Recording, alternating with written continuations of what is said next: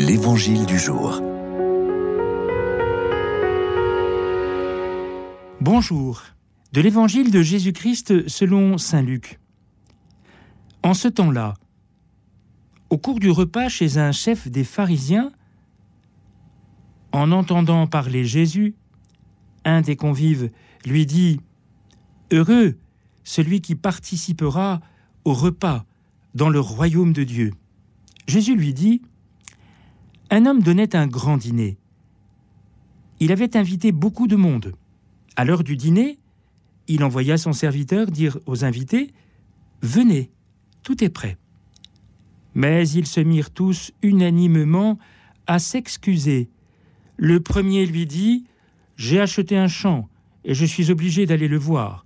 Je t'en prie, excuse-moi. Un autre dit J'ai acheté cinq paires de bœufs et je pars les essayer. Je t'en prie, excuse-moi. Un troisième dit Je viens de me marier et c'est pourquoi je ne peux pas venir. De retour, le serviteur apporta ces paroles à son maître.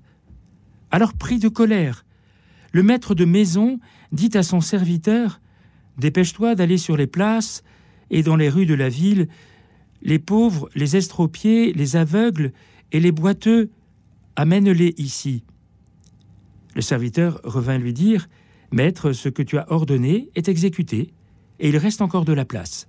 Le maître dit alors au serviteur Va sur les routes et dans les sentiers, et faites entrer les gens de force, afin que ma maison soit remplie. Car je vous le dis, aucun de ces hommes qui avaient été invités ne goûtera de mon dîner. Quelle générosité de la part du Maître, c'est-à-dire de Dieu, qui invite tous ceux qu'il connaît à participer à ce repas.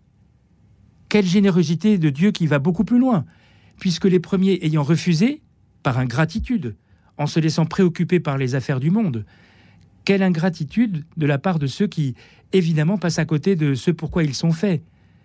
Mais quelle générosité de Dieu qui va aller chercher plus loin encore, qui va prendre, euh, qui va inviter à cette table non seulement euh, d'autres personnes qu'il ne connaît pas, mais, mais des estropiés, des, des, borgnes, des aveugles, et même plus encore ceux qui traînent sur les chemins.